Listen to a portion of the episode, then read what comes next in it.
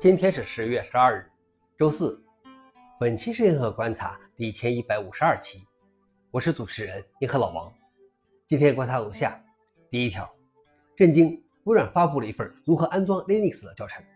微软发布了一份题为《如何下载和安装 Linux》的使用指南，给出了四种可供选择的安装方法：使用 WSL2，使用本地虚拟机，使用云虚拟机或在裸机上安装。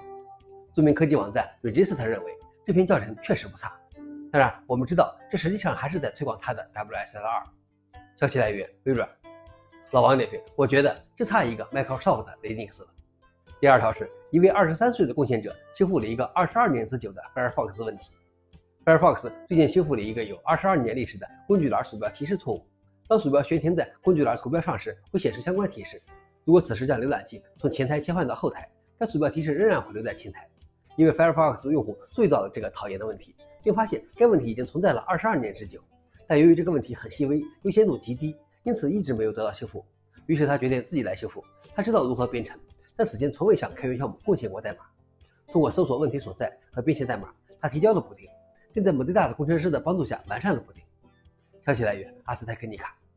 老王那边：真的，只要你想，你都可以成为一个开源贡献者，甚至是在 Firefox 这么复杂重要的项目中。最后一条是红帽关闭其安全公告邮件列表。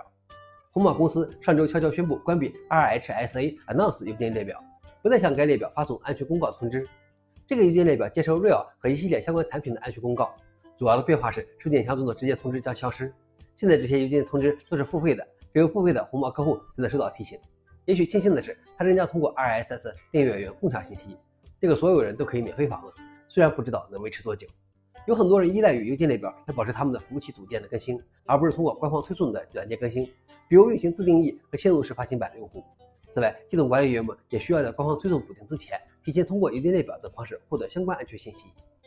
消息来源：Register。老王点评：希望不是我的错觉，而是电子邮件列表这种形式太古老了。以上就是今天的硬核观察。想了解视频的详情，请访问随后链接。谢谢大家，我们明天见。